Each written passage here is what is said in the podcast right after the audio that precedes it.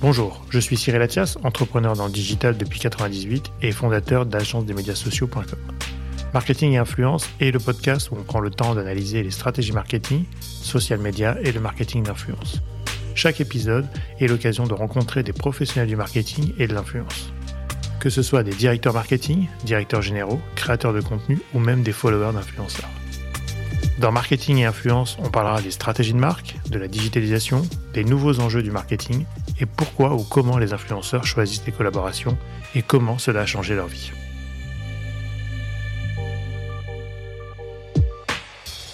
Avant, c'était très concentré, je trouve, sur euh, Google et Meta, on va dire. On va dire Google, Facebook, Instagram.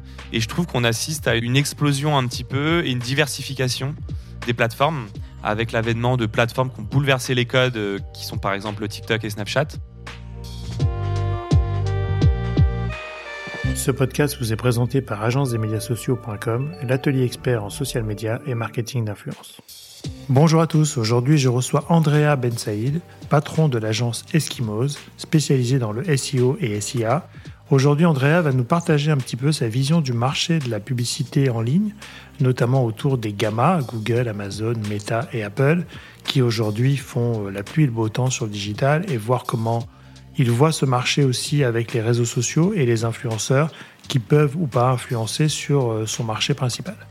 Avec Andrea, on va parler de métaverse, de NFT, de SEO et d'influenceurs.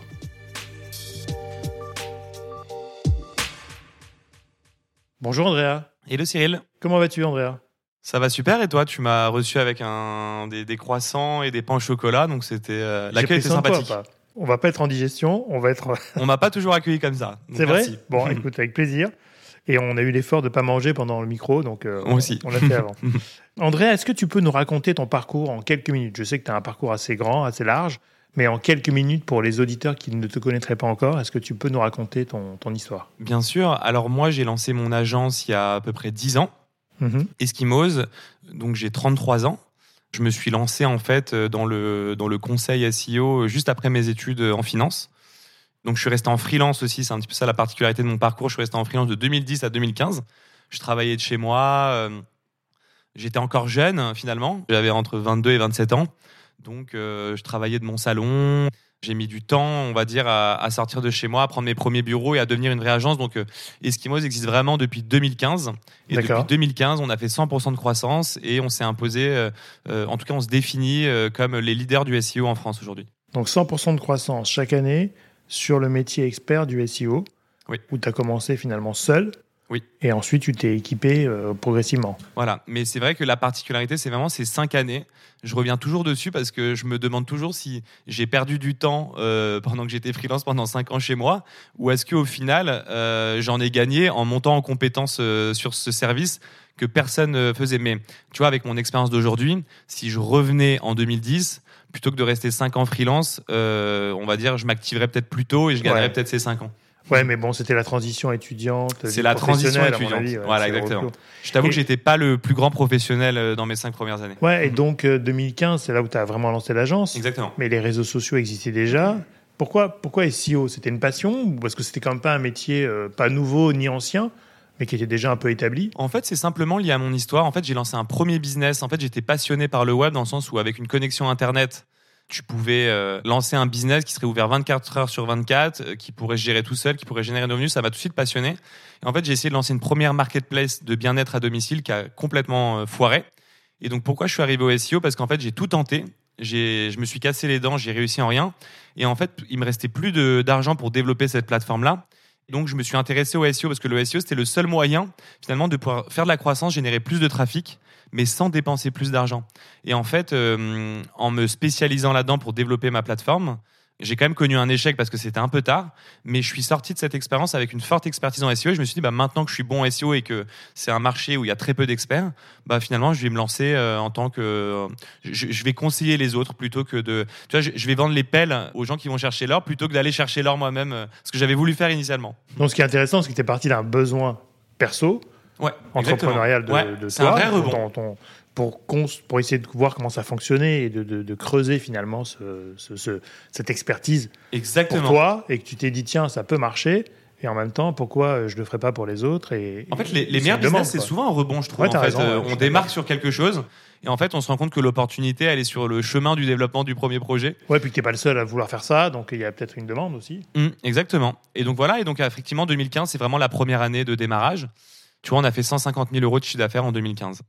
Pas mal. Première année, euh, j'étais content avec ces résultats. Bon, tu fais combien aujourd'hui? Alors cette année, on va faire plus de 20 millions d'euros de chiffre d'affaires. Ah, c'est autre chose. C'est autre chose, c'est une autre dimension. Ah ouais. T'es bien là. mais, mais ce qui est marrant, c'est que vraiment, je suis passé par toutes les phases vraiment du freelance qui accepte une mission à 300 euros par mois, Ouais. au projet à 350 euros par mois où le mec veut pas payer, et j'ai pas les reins assez solides pour aller recouvrer. Je suis vraiment passé par tout, quoi. J'ai tout fait. Et euh, c'est marrant parce que je suis passé vraiment par toutes les étapes. Mais je pense que c'est ce qui fait ma force aujourd'hui. Le fait d'être parti justement de d'en bas et d'avoir relevé tous les obstacles au fur et à mesure. C'est ce qui fait la force d'Eskimos aujourd'hui parce que c'est vraiment une habitude, c'est vraiment notre ADN de se remettre en question et de se challenger pour devenir meilleur. Donc finalement, quand tu as ce mindset-là, tu aucune limite parce qu'à chaque nouvelle étape, tu essaies toujours de, de- de te remettre en question. Ouais, c'est un mindset. Et puis en même temps, t'es pas dans la réflexion de beaucoup de jeunes entrepreneurs aujourd'hui qui se disent en fait le, le- le- la route, c'est euh, j'ai une idée, un business plan, je lève des fonds et après je vois si ça marche. Ce qui est aussi un autre euh, chemin, Ouais. mais qui est un peu plus différent de l'entrepreneur qui fait lui-même les choses pour apprendre. À Et mon avis, alors, ce qui est plutôt intéressant c'est dans un, ton cas. C'est un énorme sujet pour moi. En fait, moi aussi, mon, ma vocation aussi, quand tu es entrepreneur, c'est pas juste euh, avoir du chiffre d'affaires, gagner de l'argent. Moi, je voudrais montrer aussi euh, à la nouvelle génération que euh, on peut lancer des business euh, dans la durée, euh, ne pas se précipiter, faire du service, gagner de l'argent. Et en fait, je voudrais montrer aux jeunes qu'il y a une autre voie que effectivement la levée de fonds, parce Ouais, qu'aujourd'hui, j'ai l'impression qu'on a associé entrepreneuriat et levée de fonds un petit peu. Et en fait, du coup, les jeunes, quand ils lancent des sociétés, ils vont tout de suite effectivement partir sur un BP et comment lever des fonds. Ouais, c'est ça. Alors qu'au final, je sais pas, il y a, y a 20 ans, quand tu lançais une boîte, tu, tu faisais pas ça, quoi. Tu développais juste ton business en cherchant des clients. Ouais. Aujourd'hui, même, on va limite faire le BP, la presse, avant d'aller chercher les clients. Ça, ça va assez loin. Et aussi, tu as maintenant une, une manière de mesurer le succès d'un entrepreneur que tu vois dans les médias. C'est euh, la levée de fonds. Alors, Mm. machin a levé X millions de fonds, donc il a réussi. Mais la réussite, je pense, ne doit pas être juste résumée à une levée de fonds. Bien sûr. Elle doit être résumée par un track record, un métier et une passion. Le parce pro. que tu peux pas faire un métier si tu n'aimes pas ce que tu fais. Si c'est juste pour lever des ça. fonds et gagner de l'argent, tu vas en banque. Enfin, tu, vois, tu fais autre chose. C'est ça. Et en fait, je pense que les médias ont un petit peu participé à cet événement parce que moi, je me rappelle, j'ai j'ai voulu euh, faire un peu de RP à un moment donné avec Eskimos et je me suis pris des murs. T'as pas levé de fonds, ou t'en as pas levé assez, ou euh, tu changes pas l'économie. Mais en fait, ce que je trouve dommage, c'est que les journalistes justement qui sont dans le dans l'univers de l'entrepreneuriat devraient aussi s'intéresser à des boîtes euh, rentables qui prennent le temps, qui n'ont pas forcément levé des fonds, parce que c'est aussi une voie de l'entrepreneuriat et ça permettrait sûr. de contrebalancer un petit peu.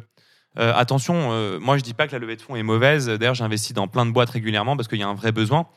Euh, mais euh, voilà, il faut pas que ce soit. euh, la seule clé d'entrée ou le seul Mm. facteur de succès. C'est ça. Ouais, je suis d'accord. Bah, moi, je suis un peu comme toi. J'ai j'ai pas levé de fonds. Je suis auto-entrepreneur en autofinancement depuis le début. Et effectivement, tout le monde me dit mais lève des fonds, fais un livre, Mm. fais des choses. comme ça, tu passes en média. Mais je m'en fous en fait. C'est pas le sujet. Le sujet, c'est d'avancer à ma vitesse avec mon marché qui évolue, mais sans vouloir être dans le top 20 des entrepreneurs qui réussissent parce que je m'en fous un peu entre nous.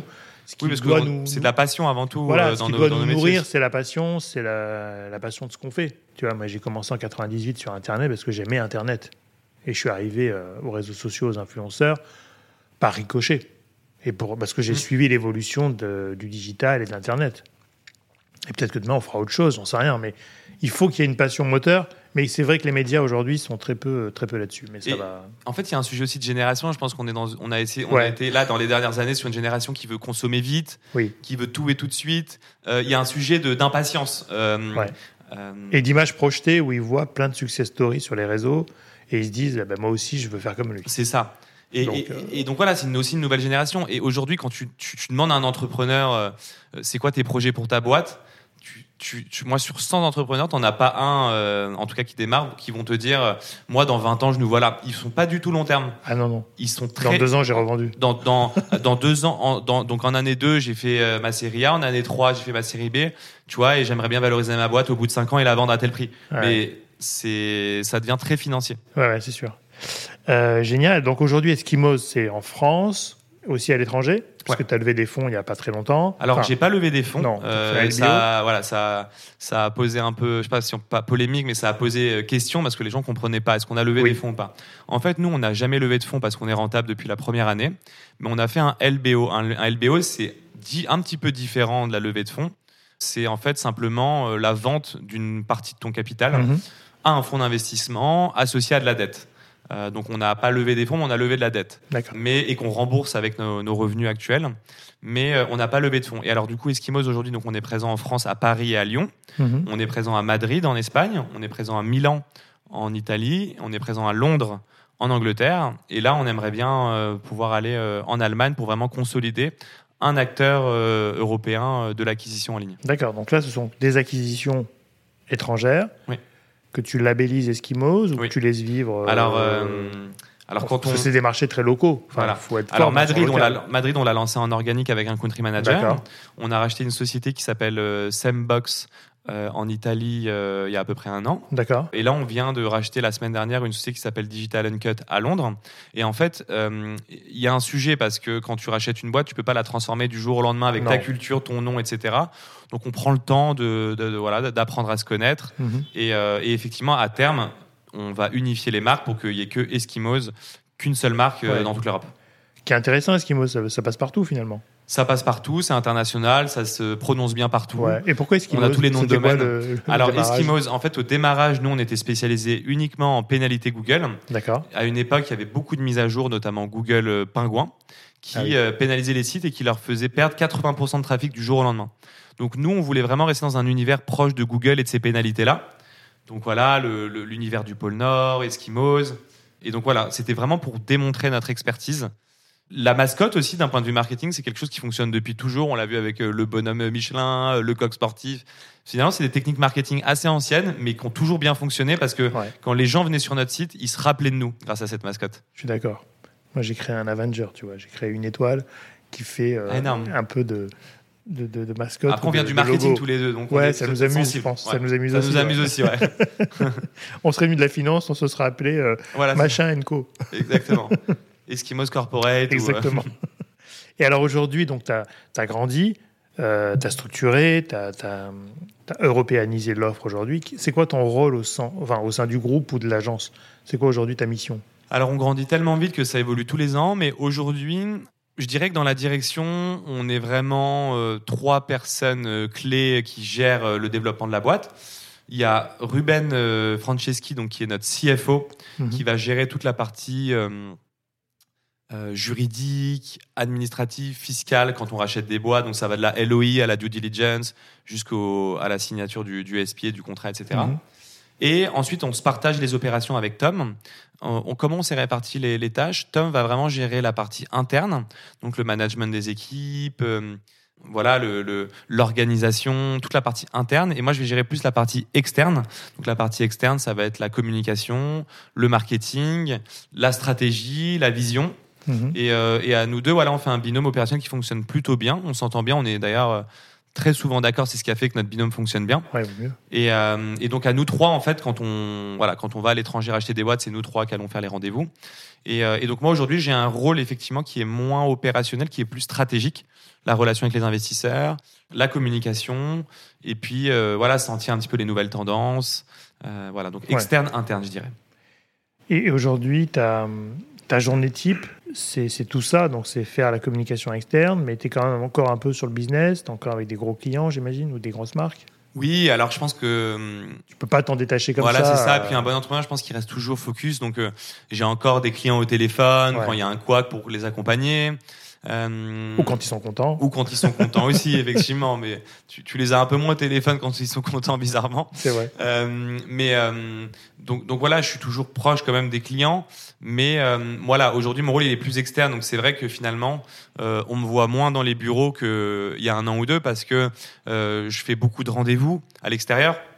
En fait, moi, l'idée c'est d'être l'image de la marque. Donc l'idée c'est de rencontrer, rôle, de ouais. networker, voilà, et de de, de, de, de répandre l'image d'Eskimos au maximum euh, au travers les bonnes personnes. Mais je rencontre encore des, entrepreneurs euh, à qui je présente Eskimos et qui deviennent clients par la suite. Donc mhm. finalement, j'apporte aussi euh, du business à la boîte. Donc développement commercial un petit peu aussi. Très bien. Comment tu vois aujourd'hui le, marché de la communication? Parce que tu as commencé sur une expertise, tu as monté ta boîte, ton groupe. Comment tu vois aujourd'hui ce marché par rapport aussi à tes clients ou tes annonceurs?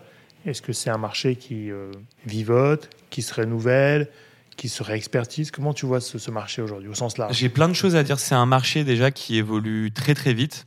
Moi, je me rappelle quand je me suis lancé il y a 10 ans, euh, c'était vraiment, euh, y avait, on, assistait vraiment à la transformation digitale qui continue encore aujourd'hui, mais avec des head of digital qui voulaient vraiment choisir des experts dans leur domaine.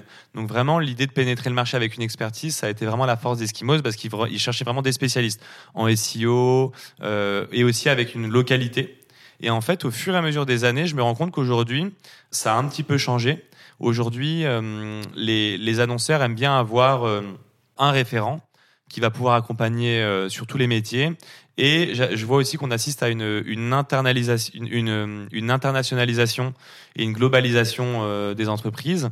Donc du coup, c'est un petit peu l'inverse de quand on a démarré. Aujourd'hui, elle recherche vraiment une agence qui va pouvoir les accompagner sur tous les leviers d'acquisition, en France et à l'international. Donc c'est pour ça que ça nous a aussi demandé de, de changer de, de, dimension. Et puis au-delà de ça, au niveau des agences de communication, je me rends compte que c'est un marché qui s'est beaucoup consolidé. Donc euh, les grands acteurs qu'on connaît tous, les Big Four, qui ont mm. racheté beaucoup de sociétés, en fait, euh, ont intégré, les anciens fondateurs sont partis. Donc je remarque une certaine forme d'expertise sur ces, sur ces métiers très spécifiques euh, donc ils sont très bons encore sur euh, quand, quand ils, gèrent des budgets publicitaires de 1 milliard d'euros par exemple pour mm. des grosses marques. Mais par contre, quand il faut aller vraiment dans le code, dans le SEO, dans le data, dans le tracking, dans des stratégies très spécifiques d'audience sur Google Ads par exemple, euh, je les trouve moins qualifiés. C'est pour ça qu'il y a l'avènement un petit peu des agences indépendantes.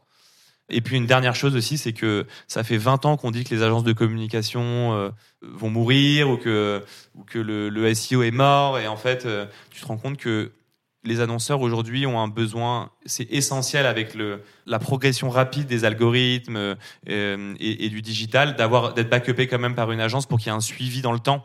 Parce que souvent, il y en a qui, qui veulent s'inventer experts et qui vont internaliser, donc elles internalisent des gens très bien. Mais quand l'expert part, parfois elles ont des difficultés à recruter de nouveau et en fait elles se retrouvent dans une phase où euh, elles peuvent se retrouver sans rien pendant un an. Et donc ça c'est un gros point parce qu'elles ont un besoin d'être accompagnées par une agence qui va pouvoir assurer ce suivi dans la durée. Ouais, c'est un peu le risque de, de vouloir internaliser avec des experts et le jour où l'expert s'en va, ben, l'expertise s'en va. Ça fait 20 ans qu'on dit ça même dans la publicité, dans la communication. Ça a toujours été comme ça. Voilà, euh, on dit que les agences de pub vont mourir, elles n'ont jamais aussi bien cartonné. Hmm. Donc, non, je pense qu'un des euh, succès, c'est effectivement qu'une agence puisse évoluer avec son marché, avec ses expertises. Par contre, il faut qu'elle s'adapte et qu'elle évolue en son temps. Et, et est-ce que tu as senti post-Covid une accélération du business, euh, justement parce que les marques se sont dit, bah, Covid, on n'existe plus en retail, on doit exister en digital et on a des lacunes, ou c'est peut-être le moment où les, les marques se sont posé la question du référencement, de, de l'e-commerce. Est-ce que tu as senti un, regain d'activité post-Covid? Au début du Covid, il y a eu un gros creux, je pense, euh, parce que tout le monde a eu peur, donc le marché s'est gelé, on va dire. Et puis assez vite, euh, on est venu, on est arrivé dans une phase, je dirais neuf mois plus tard, d'accélération euh, de la transformation digitale. On s'est rendu compte qu'il y avait plein d'entreprises qui n'avaient pas encore fait, qui n'avaient pas encore pris le pas et c'est toujours pareil, il y a les entreprises qui prennent les devants et puis celles qui attendent le dernier moment, la crise pour s'y mettre. Et en fait, on s'est rendu compte que la transformation digitale, on, on était encore loin pour plein de grosses boîtes. Et donc effectivement, je pense qu'il y a eu donc un creux dans un premier temps euh, dans l'univers de la communication du digital, et ensuite une forte accélération. Euh, sur 2021 et, et, qui se poursuit en 2022. Ouais, donc là on est en forte accélération. Là on est en forte accélération. Mais c'est vrai sur tous les sujets, réseaux sociaux, influence, euh, ça revient de façon stratégique. Oui. Alors qu'avant, c'était un peu géré euh, quand on avait un peu de budget ou à la marge. Et aujourd'hui, ça revient au centre. Et, c'est génial parce que c'est des projets aussi super intéressants dans le sens où euh, c'est des entreprises qui n'ont pas encore démarré, où il y a tout à faire. Et c'est génial parce que il y a des, des, des, énormes groupes qui sont venus me voir, je sais pas, 300 millions d'euros de chiffre d'affaires, qui avaient besoin de se transformer. Et c'est génial parce que nous, on, on peut leur faire toute leur stratégie du début. Et il n'y a rien de mieux pour performer que d'avoir un socle très, très solide. Oui, et puis du coup, c'est intellectuellement aussi intéressant. C'est intellectuellement très intéressant. Tu n'étais pas juste là pour réparer euh, ce qui ne marche pas, mais d'avoir une vision un peu plus stratégique. Ouais, parce que quand il n'y a pas de base, il y a tout à faire. Et bah intellectuellement, c'est très sympa. Ouais. Et aujourd'hui, comment tu, euh, comment tu, tu, tu, vois les réseaux sociaux, le marketing d'influence, enfin les influenceurs? Est-ce que c'est aujourd'hui des demandes que vous avez? Est-ce que c'est des sujets que vous regardez? Dans ton euh, fenêtre d'acquisition globale Mm. que tu peux avoir pour les, pour les marques, enfin, ou ton expertise d'acquisition Mm. Est-ce que c'est des choses que vous regardez ou pas du tout? Si, bien sûr, on regarde à fond. Euh, et d'ailleurs, ce qui est un, on, on vit euh, une, une tendance assez spécifique, je pense, par rapport aux réseaux sociaux, c'est que euh, avant c'était très concentré, je trouve, sur Google et Meta, on va dire. Euh, on va dire Google, Facebook, Instagram, et je trouve qu'on assiste à une une explosion un petit peu et une diversification des plateformes avec l'avènement de plateformes qui ont bouleversé les codes, euh, qui sont par exemple TikTok et Snapchat. Mais on voit qu'avec le Web 3, Twitter a remonté en force à fond. Ouais. Et en fait, aujourd'hui, c'est moins concentré, donc c'est plus complexe. Et donc, euh, il y a un besoin d'être accompagné encore plus fort. Parce que moi, je vois encore des marques aujourd'hui, par exemple, qui euh, dépensent euh, des budgets énormes sur Facebook, alors qu'elles devraient dépenser ce budget-là sur TikTok, par exemple. Hmm. Et donc, cette diversification fait que, euh, même au niveau de l'influence, tu parlais des influenceurs, il y, a une- il y a des influenceurs qui ont émergé avec des contenus différents, par exemple sur TikTok avec de l'UGC, Hmm. User Generated Content, par exemple. Des micro, on voit que la micro-influence est en train d'exploser au détriment justement de, des influenceurs où c'était vraiment euh, consolidé que sur eux. On va dire, il y avait les gros influenceurs, tu passais soit par eux. Et en fait, aujourd'hui, on, va vraiment, je pense, euh, vers un marché sur l'influence d'une influence plus qualifiée, avec des, des, des audiences plus qualifiées. Et, euh, et on, va vers de la micro-influence, moi, je pense. Ouais, et puis tu vas aussi vers une popularisation d'un réseau comme Twitch, qui était un réseau Oui, de gamers, Ouais. qui aujourd'hui, où tu vois des journalistes, tu vois des Ouais. célébrités, tu vois des, des, des- des micro-nano-influenceurs qui viennent avec un sujet, une passion, et qui vont émerger. Et, euh, nous, on a beaucoup de marques qui veulent aller sur Twitch, Mm. parce que finalement, ça a concentré un cœur de cible qui est encore plus euh, précis. Parce Oui. qu'on sait que c'est des jeunes, 15-25, euh, Mm. addicts à des jeux ou pas. Mais en tout cas, il y, a une- il y a une façon de consommer les réseaux sociaux différente aussi d'Instagram ou TikTok. Donc ça, c'est intéressant. Et après, il y a, il y a la partie B2B peut-être avec LinkedIn, Avec LinkedIn aussi, c'est vrai qu'on est- en a pas parlé, qui a explosé. euh, où l'algorithme sur le B2B. est très très généreux Ouais. jusqu'à aujourd'hui, Ouais, c'est vrai. puisque finalement, il nous laisse euh, Ouais. faire du reach et faire N'importe des qui peut, impressions. peut faire du reach. C'est un peu ça derrière les, les et ça, plateformes. c'est sympa. Il y, a, il y a YouTube aussi qui a bien explosé. C'est vrai que quand on parlait d'influence à l'époque, pour moi, j'ai vraiment l'idée de l'influenceur lifestyle sur Instagram. Instagram. Aujourd'hui, il y a des influenceurs sur toutes les plateformes Ouais. avec des contenus différents, des approches différentes, des audiences différentes. Donc l'influ- l'influence, c'est un marché qui évolue vraiment. Et nous, pour justement accompagner nos clients sur l'acquisition en ligne et notamment sur les réseaux sociaux, elles ont un vrai besoin de de- d'être accompagnées sur et de, et de, et de- de challenger leur euh, leur stratégie d'acquisition parce que il y en a qui sont encore sur euh, Facebook et Instagram parce qu'elles utilisaient ça il y a 10 ans il y avait que ça et elles sont restées que sur Facebook et Instagram alors Ouais, qu'elles pourraient mettre en place des stratégies YouTube, LinkedIn, Twitter, TikTok, Snapchat Ouais, puis selon et les qui, qui ont secteurs, des ROI beaucoup plus forts. selon les secteurs, tu as, tes plateformes. Si tu regardes la tech, plus. la tech, c'est YouTube et Twitter. C'est très peu Insta, c'est très peu. Alors TikTok, oui, dans un autre registre. Mais si tu veux des tutos, Le Web 3, par exemple, le Web 3 aujourd'hui, Voilà. c'est Twitter. voilà, Tu peux pas faire de publicité pour ton NFT ou ton ou ta crypto-monnaie sur Twitter, pas dans, sans être sur Twitter. c'est Si sûr. tu vas faire de l'influence sur euh, sur un autre réseau, euh, ça, ça sera ça sera moins pertinent. Et comment tu vois, toi, les... c'est quoi ton sentiment sur les GAFA et TikTok et toutes ces nouvelles plateformes par rapport à ton métier Mm. euh, et au sens large? C'est-à-dire, est-ce que tu les vois comme des, des, des- des vrais partenaires Mm. euh, ou bien des boîtes noires comment, comment tu vois ces, ces acteurs aujourd'hui Moi, c'est mes vrais partenaires parce qu'aujourd'hui, il y a des, euh, des milliards et des milliards investis sur les GAFAM en publicité en ligne. Et nous, en fait, Eskimos, l'idée, c'est de se positionner entre les annonceurs et les GAFAM. Donc, nous, on les voit vraiment comme des partenaires. D'ailleurs, on est partenaire avec eux. Mhm. On est en contact avec les régies de Google, de Facebook, de TikTok, de Snapchat. euh, voilà. Même Pinterest, on n'en a pas parlé, mais tu vois, dans l'explosion des, Ça- réseaux ça sociaux, remonte. ça Ça remonte aussi sur tout ce qui est déco, par exemple. Et, donc, c'est vraiment des partenaires. Et en fait, donc on, voit que c'est aussi euh, l'émergence d'algorithmes qui sont de plus en plus puissants. On le voit bien sur TikTok avec, euh, euh, tu regardes une ou deux vidéos, puis tu pars dans un tunnel de deux heures sans t'en être rendu compte parce que l'algorithme est tellement puissant qu'il t'envoie les contenus dont tu as besoin. Et donc aujourd'hui, euh, toutes les plateformes fonctionnent de la même manière avec des algorithmes. Et nous, voilà, notre, notre objectif, c'est de les, de les décrypter au mieux pour pouvoir être le plus performant dessus euh, avec nos clients. Donc c'est vraiment euh, des vrais partenaires. Après, ils consolident euh, vraiment euh, la visibilité en ligne pour les entreprises parce que les GAFAM, euh, à eux seuls, ils représentent plus de 90% de la publicité en ligne. Quoi. Donc, euh, Ouais. Et ils sont assez euh, généreux. Enfin, ils te laissent rentrer quand même chez eux sur leur algorithme. Ils te partagent quand même des choses. Alors il y a deux choses, il y a la partie organique et la partie Ouais. payante. Nous on est partenaire avec eux sur la partie payante avec donc avec les régies. D'accord. Par exemple, ils nous envoient des clients, euh, ils nous envoient les nouvelles tendances, euh, les nouvelles voilà les nouvelles mises à jour, les nouvelles La features, roadmap, on va dire la ouais. Mais par contre sur la partie organique, ça reste une boîte noire parce que c'est leur recette, on va dire. C'est comme euh, la recette du Big Mac, la recette de l'algorithme Google. Donc Ouais. euh, ça, par contre, nous on a une équipe euh, de data scientists en interne qui tous les jours décrypte ces algorithmes, crée des outils de machine learning pour décrypter ces algorithmes au mieux. Et en fait, une fois qu'on a percé un petit peu ces algorithmes-là, ensuite on met cette connaissance au profit de, de, de Des nos clients. clients. D'accord.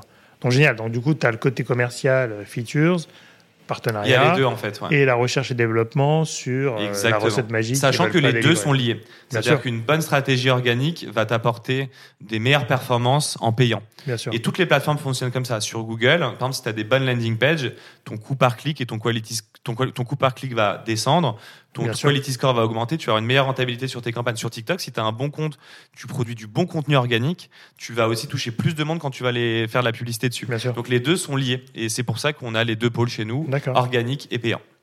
Trop bien. Euh, Qu'est-ce que tu penses de la métaverse? Alors, ce gros sujet méta pour l'instant, mais métaverse, NFT, est-ce que c'est des choses que tu regardes? Est-ce que, Ou est-ce que tu comprends le marché de enfin, ces business économies business alors, pardon nous aujourd'hui en fait on accompagne les entreprises dans leur acquisition de trafic au sens large Ouais. et donc on voit de plus en plus de projets euh, NFT, euh, crypto, métaverse qui se lancent et qui ont besoin de visibilité. Donc euh, c'est pour ça qu'on a vraiment besoin de maîtriser tous les réseaux Mhm. et par exemple d'être bon sur Twitter pour, pour ces projets-là, mais aussi sur Google parce qu'il y a, un besoin SEO. Donc nous, bah, l'avènement, euh, donc on, les accompagne euh, vraiment euh, sur leur, acquisition de trafic. Ensuite, concernant euh, la, métaverse, de ce que moi j'en pense, et là c'est vraiment un point de vue plus personnel, j'ai le sentiment que, que en termes d'usage, les gens euh, sont intéressés par ces nouveaux usages mais qu'en parallèle, il y a une, une avancée technologique qui n'est pas assez avancée quand on voit par exemple à l'univers du jeu vidéo à quel point ils sont avancés graphiquement. Donc, en termes d'usage, les gens, par exemple, sur des événements euh, un peu par exemple B2B, ça peut être intéressant. Le problème, je trouve, c'est que le rendu, par contre, est, lu- est- est derrière un peu Ouais. moins bon. Et, et, euh, et j'ai l'impression que la- l'avènement et la communication qu'il y a autour de ça, par rapport à l'avancée technologique, il y a un peu, euh, une- tu vois, un peu un, un fossé entre les deux. Donc, euh, moi, je regarde ça encore un petit peu de loin parce que je trouve que euh, en termes de, de, de- de graphisme, par exemple, de fonctionnalité, etc., c'est trop léger Ouais. par rapport à ce qu'on peut connaître dans les, dans les jeux vidéo. Ouais, puis il va, va falloir créer un usage. Moi, j'ai connu Second Life que tu n'as peut-être pas connu. Si, j'ai connu. Exactement de la métaverse. Tu Ouais. acheté ton île, tu acheté ton, Ouais. ton immeuble, tu créais tes boutiques, euh, tu vendais tes C'est un objets. peu comme un sandbox, en fait, ce truc-là. Euh, Et en fait, ce qui marchait pas sur, sur, sur, euh, sur Second Life, c'était le graphisme, évidemment, Oui. parce qu'on était en retard. C'était l'usage. C'est-à-dire que les gens sont habitués aujourd'hui à aller sur un site, à aller sur une plateforme. Mm. Et d'aller dans un monde virtuel, ça nécessite aussi un équipement. Ça nécessite encore plus de temps, peut-être, pour rentrer dans cet univers. Et peut-être qu'une partie de la population aujourd'hui n'est pas encore prête totalement à, à y aller. Quoi. je suis d'accord. euh, Internet, c'est facile du bureau, c'est facile d'un mobile. La métaverse, il faut être un peu équipé, il faut avoir du temps. quoi. Il faut Et- se balader, en fait. Et alors, sur les nouvelles. euh, Alors, moi, j'ai un point de vue aussi par rapport à toutes les nouvelles technologies. Ouais. Malgré le fait que je sois un peu tech euh, enthousiaste, on va dire, de manière Ouais. générale et optimiste. Je me rappelle à, à une époque, euh, pour faire un petit parallèle, il y a eu l'impression 3D. Tout le Ouais. monde en parlait. L'impression 3D, ça allait être le nouveau truc. euh, tout allait passer par là, que ce soit pour construire même des maisons. euh, tout allait passer en impression 3D. J'ai vu plein de gens se lancer, un peu comme dans la métaverse aujourd'hui. Et tu vois, aujourd'hui, on se rend compte que, ok, ça a fait le buzz, mais ça a pas du tout eu l'engouement qui était prévu, moi, je trouve. Euh, et la métaverse, pour moi, c'est un peu pareil. En fait, ce qui se passe dans les avancées technologiques, c'est que on, ça fait toujours le buzz et on pense que ça, on pense toujours que ça va arriver plus vite que prévu. Un autre parallèle euh, avec Google, etc. On a beaucoup parlé de la recherche vocale. Ouais. On s'est dit la recherche vocale va le bouleverser. En gros, dans un an, tout le monde passe en recherche vocale. Tu vois, aujourd'hui, à l'heure où on se parle, il y a des, y a des gros, il y a des fortes progressions, mais on, on continue tous de taper sur Google nos recherches. Donc en fait, Il y a un usage à avoir. il y a un usage à avoir et, et- et en fait les, les, les changements justement euh, et, et la- et la- l'adoption en fait, mais l'adoption des nouvelles technologies met toujours plus de temps que ce que les médias veulent bien dire. Donc pour moi, métaverse, euh, recherche vocale, impression 3D, c'est la même chose. C'est des, des évolutions technologiques, mais euh, c'est- pas des choses qui changent du jour au lendemain. Oui, ce Donc- sont des, add-ons par rapport à notre parcours digital, Bien sûr. mais pas des changements. Moi, je pense que Il faut gros- attendre des générations parfois. En des fait, générations, c'est quoi? C'est peut-être 20 ans. Moi, je Euh, pense que les gros changements technologiques, c'est tous les 20 ans. Voilà. Quand on a eu Internet en 95, 96, Moi, je pense pareil. 10 ans après, 20 ans après, on a eu euh, les réseaux sociaux, qui pour moi sont le deuxième chapitre d'Internet, Ouais. avec des plateformes. Alors qu'avant, on avait des sites. On est passé du site à la plateforme. Et après, demain, on passera peut-être au monde virtuel ou à d'autres Bien plateformes. sûr. Mais il faut On y viendra. Le temps je pense qu'on y viendra. que Mais la population se rajeunisse aussi, ou en tout cas adopte ces nouvelles technologies. Et aussi que les, les usages se créent et que l'envie du consommateur, euh, enfin de nous, internautes, bah, soyons, il faut qu'il y ait un avantage pour y aller. Il ne faut pas qu'on soit juste ça, dire euh, je vais avantage. dans le truc. Il faut qu'on y trouve notre intérêt. Mais ce qui est, ce qui est drôle, c'est qu'il y a un aspect euh, psychologique dans tout ça, c'est que j'ai l'impression que l'être humain, quand il y a des avancées technologiques, il se, Au début, il a peur. il a peur, mais en même temps, il, il a envie que ça arrive vite. Je sais pas, c'est assez étrange, mais tu vois, tous les médias en parlent. Tout le monde parle de la, que ça va exploser, que ça va la métaverse. La métaverse, le- on en a beaucoup entendu parler, mais parce qu'en fait, voilà, les gens s'enflamment, pardon. Hmm. Les gens s'enflamment. Et en fait, euh, on se rend compte que ça prend toujours plus de temps. C'est comme la recherche vocale. Moi, je dis, ça fait Mais- 5 ans dans le SEO que tout le monde me dit que ça va devenir le truc. En vrai, je- pourtant, il y a des très grosses progressions. Mais avant qu'on passe full recherche vocale, on a des, des dizaines d'années peut-être. Enfin, c'est Ouais. peut-être dans 10 ans. Malgré, ce que, malgré ce que tout le monde dit. Mais après, il y a le- il y a le- l'effervescence médiatique L'effervescence médiatique. qui prend toujours l'avance par rapport à, ces sujets-là.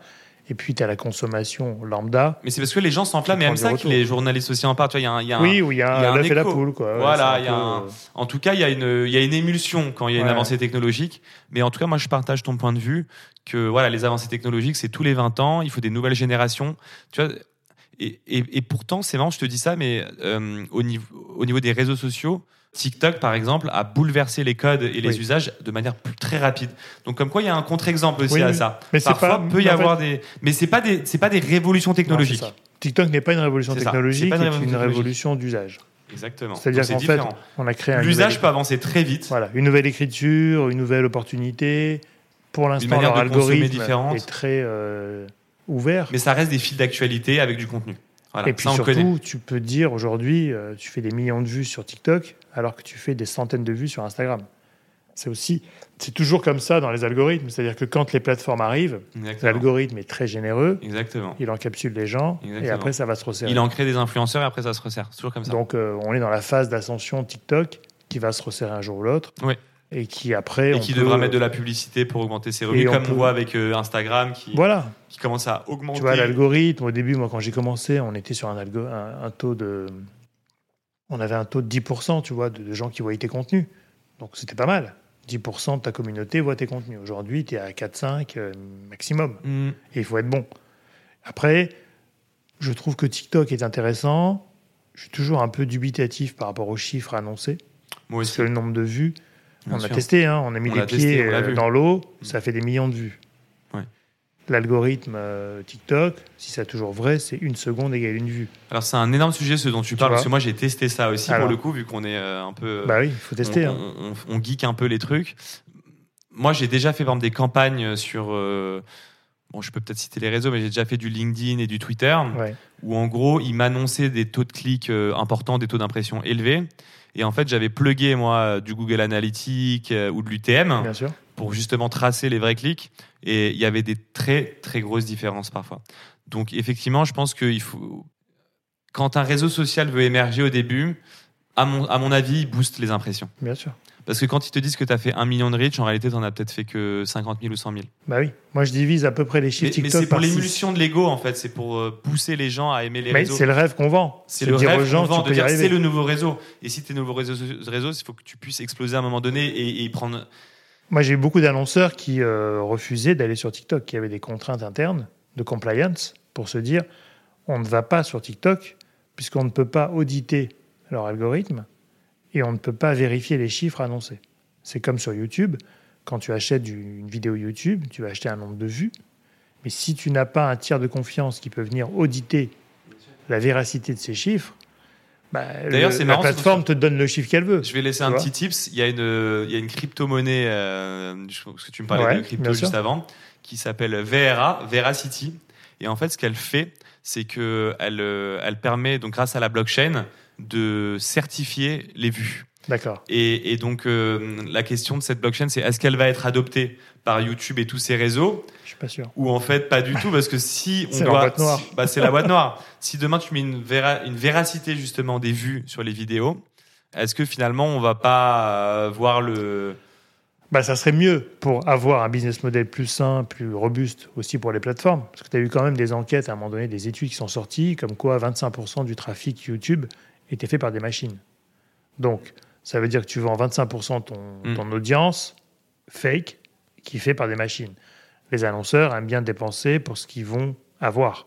Si c'est pour financer Bien des sûr. machines, ils vont pas vouloir. c'est comme sur Instagram quand Et- tu fais des publicités que tu vois les audiences Exactement. et que tu vois euh, 10% Inde euh, tu vois c'est pour tu ça vois que des les- pays bizarres arriver dans, tes audiences Et certaines plateformes laissent arriver les, les fake accounts, euh, Ouais, les bah, on fake l'a vu euh, que avec, ça El- avec Elon Musk qui a voulu racheter Twitter Voilà. Ah, Et sur- c'est un vrai sujet Et- et aujourd'hui de, vrai sujet parce de que apparemment il y avait beaucoup de faux comptes, de bots.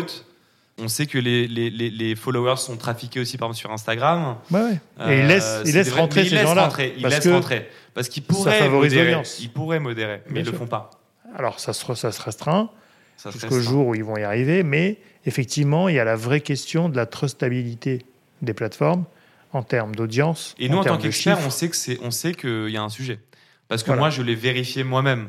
Je l'ai Oui. vérifié euh, sur toutes les plateformes. Bien sûr. Il suffit simplement de plugger de l'UTM ou du Google Analytics. Et là, tu vois. Et euh, par exemple, je te dis une bêtise, mais euh, aller sur un réseau, parce que je vais pas citer un réseau social, tu payes, euh, allez, on va dire euh, 100 euros pour 100 clics. Tu vas dans ton Google Analytics et tu vois que de la plateforme sont arrivées que 5 personnes. Bien sûr. Donc on t'a vendu 100 euros 100 clics. En fait, tu as payé 100 euros 5 clics. Hmm. Donc en fait, tu as payé Ça fait 20 cher. euros le clic Ça fait cher. et pas 1 euro. Et- Mais après, ça fonctionne quand même, des fois. Mais qui, mais, mais, mais comme justement, il y a beaucoup d'annonceurs qui sont pas encore assez matures. Et c'est ça. Voilà. Mais, mais c'est un sujet, tu vois, dont, à mon avis, personne n'a vraiment une connaissance Non, non. Mais tu vois, nous, ce qui est intéressant, c'est que quand on vend des campagnes d'influence ou, ouais, ou social media, on sait que par rapport au trafic, l'acquisition sur les sites internet ou les sites e-commerce, les réseaux sociaux sont la deuxième source de trafic. Le premier, c'est Google. Ouais, premier, c'est Google. Et deuxième, normalement, si C'est bien foutu, c'est les réseaux sociaux. Ouais, exactement. Donc, ça marche quand même. C'est-à-dire que quand tu as des vraies audiences, des vrais influenceurs Oui. ou des vrais contenus, il y a quand même une attraction des gens sur ces plateformes. Ils passent plus de temps sur les réseaux sociaux que sur des sites. Et en même temps, euh, quand tu es sur Internet, tu passes par un moteur de recherche pour t'y retrouver.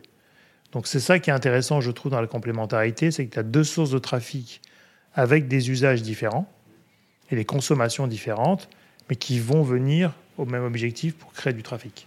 Pour moi, il y a deux types de campagnes. Euh, il y a les campagnes euh, que je vais appeler peut-être d'awareness, de branding, et il y a les campagnes à la performance. Mhm. Et euh, c'est important que les annonceurs fassent la différence parce que dans, quand tu fais de l'awareness, en général, tu vas bider, donc euh, tu vas avoir des enchères, tu vas faire de la publicité sur le nombre d'impressions.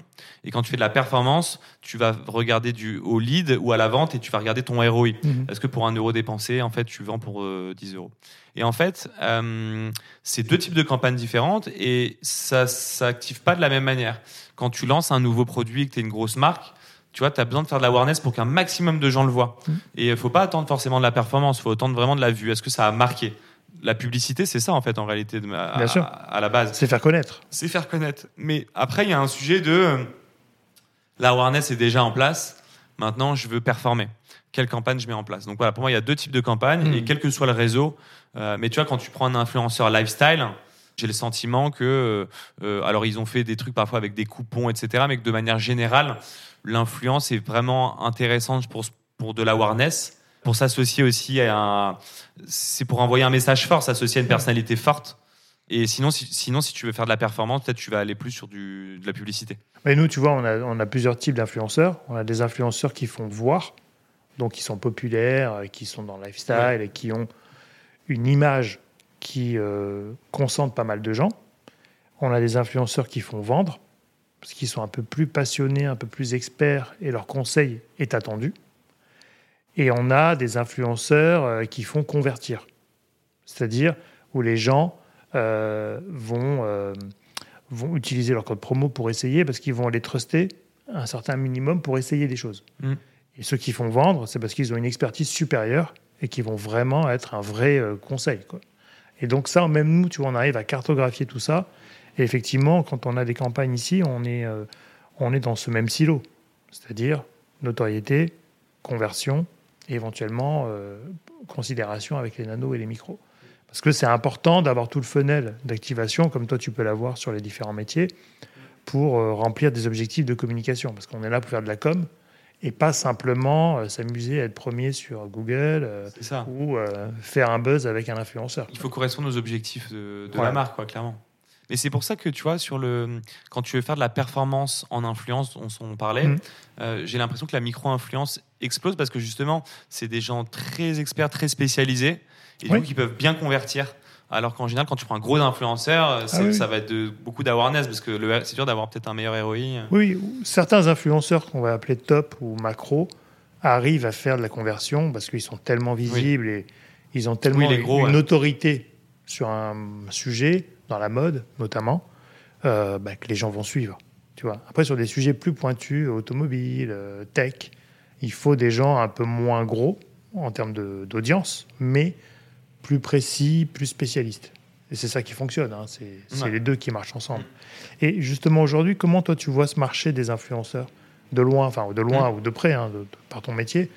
Que- comment tu vois ce marché aujourd'hui? Est-ce que tu vois que c'est un marché euh, clair, pas clair, euh, intéressant? C'est un marché clair qui s'est diversifié, on l'a dit, avec les plateformes. Mm. C'est un marché clair qui s'est diversifié aussi avec les, les, euh, des, des types d'influenceurs plutôt spécifiques. Avant, il y avait vraiment, pour moi, euh, les influenceurs, ils étaient un peu tous gros, on va dire. Ouais. Et maintenant, en fait, tu as des influenceurs euh, dans le jeu vidéo, dans le lifestyle, même aussi dans le B2B. Donc pour moi, il est très clair, mais il est différent. Il laisse plus de place et l'influence, c'est plus simplement du lifestyle en fait. Aujourd'hui, c'est de l'influence euh, spécifique. Ouais. Euh, C'est en ça pour moi que l'influence évolue et par exemple et par rapport à ce que je te disais aussi, pardon, juste avant, euh, c'est un marché qui tend vers de la spécialisation et de la micro-influence. Euh, et on le voit notamment aussi avec l'UGC.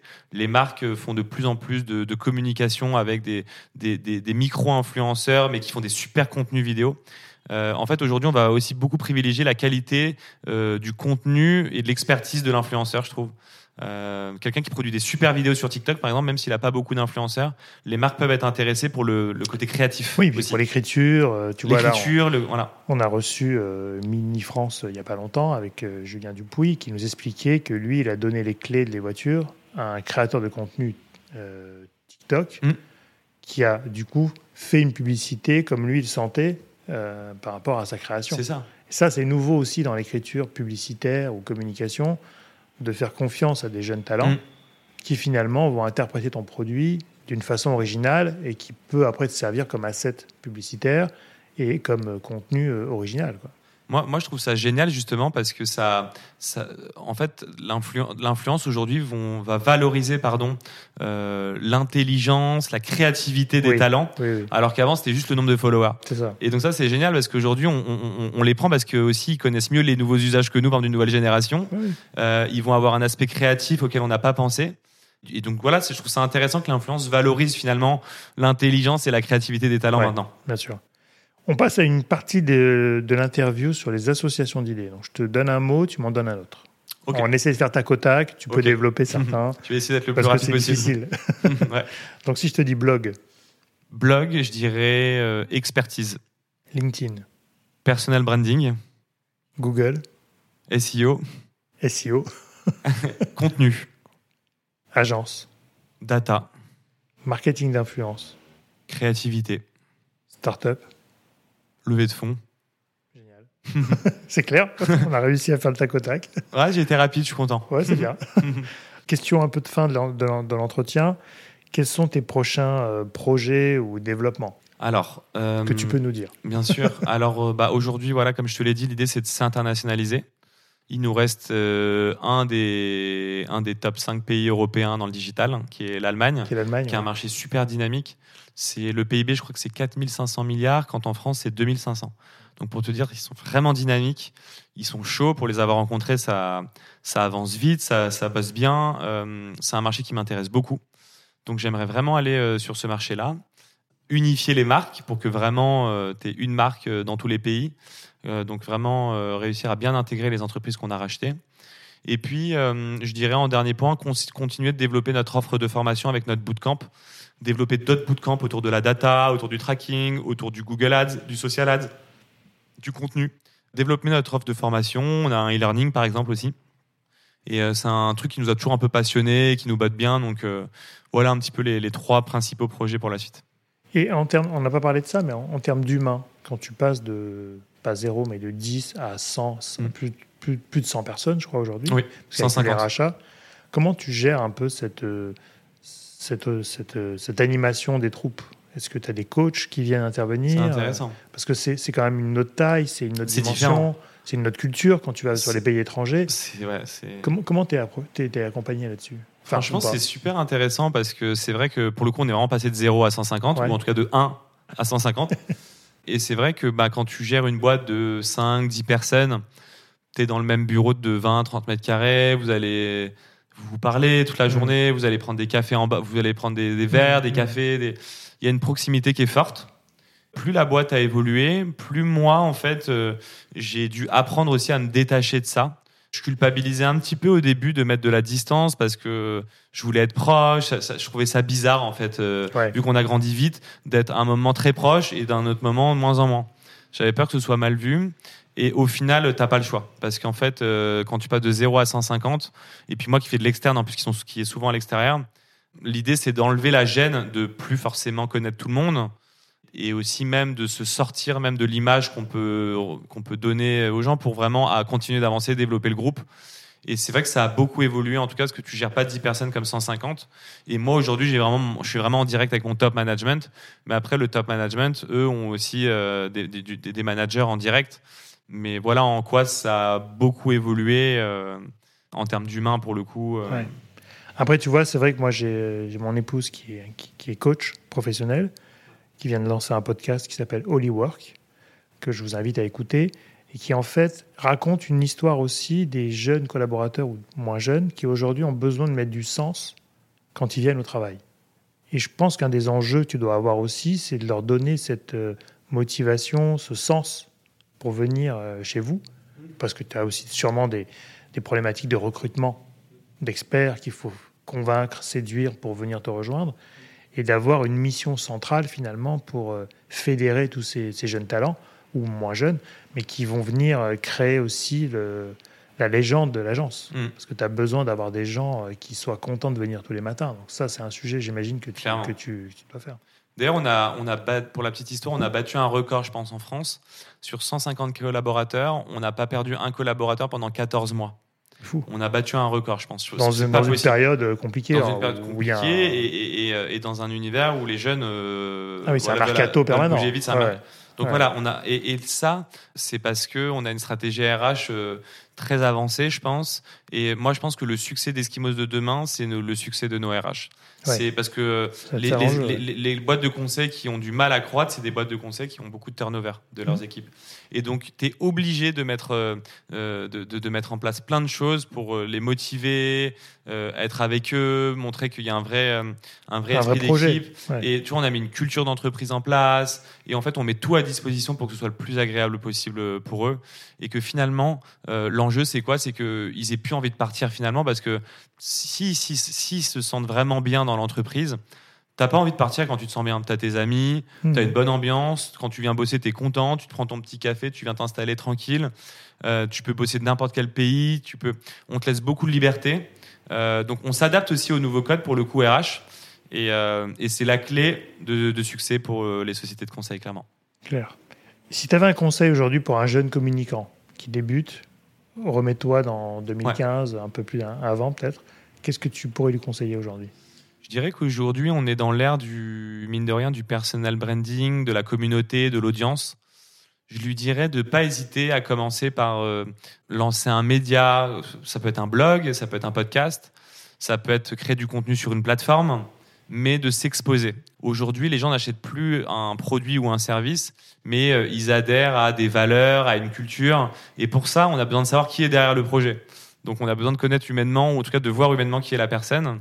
Donc je lui dirais de ne pas hésiter à, produire du contenu et de créer une espèce de communauté autour de, de son projet pour ensuite servir son business.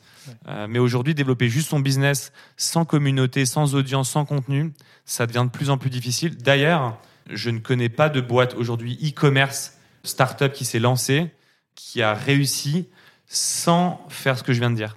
Hmm dans le e-commerce. Que si tu lances un e-commerce demain, mais que tu fais pas de personal branding, tu n'as pas de communauté, tu n'as pas d'audience, tu montres pas les valeurs, tu montres pas la culture qu'il y a derrière le produit, les gens vont pas acheter ton produit juste parce qu'il est bien en fait. Oui, ils, ou ils, veulent une histoire, ils vont acheter une histoire. Ou la personne qui a fondé l'agent, enfin la, marque, etc. Ça. Comme tu vois des Gemio, des Exactement. Euh, voilà, mais des fils. C'est ça, mais tu vois, c'est que des marques. C'est des mecs qui sont personnifiés. C'est que des marques qui ont, fait du personal branding, qui ont raconté une histoire, qui ont montré les valeurs.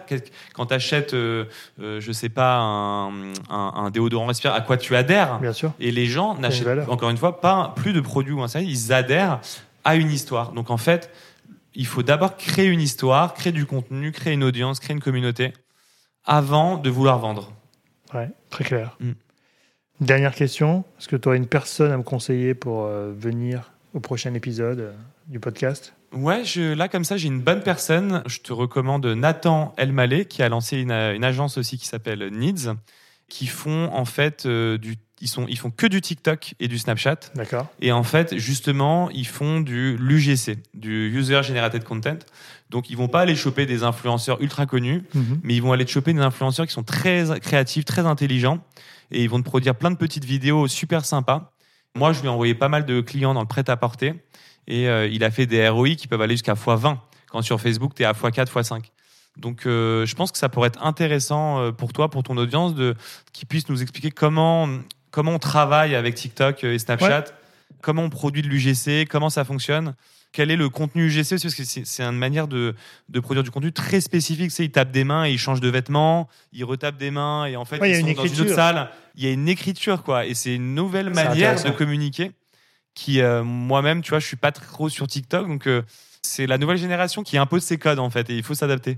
Écoute, rendez-vous pris. Nous mets en relation. Génial. on le fait venir avec grand plaisir. Merci beaucoup, Andrea. Merci à toi. On a vraiment euh, voilà, parcouru ton savoir-faire euh, et plutôt orienté sur du marketing, mais vraiment hyper intéressant. C'est très, très expert. J'ai bien aimé. Euh, je te remercie pour, Je suis très ravi ce contenu. de t'accueillir. À très vite. À très vite. Merci. Merci à toutes et à tous d'avoir écouté cet épisode. J'espère que l'émission vous a plu, inspiré ou diverti. Si c'est le cas, n'hésitez pas à le partager avec vos proches, votre réseau, laisser un commentaire et mettre une note sur les plateformes d'écoute. Vous pouvez me contacter sur LinkedIn en tapant Cyril Latias ou m'envoyer un message sur podcast.marketinginfluence.fr. À bientôt.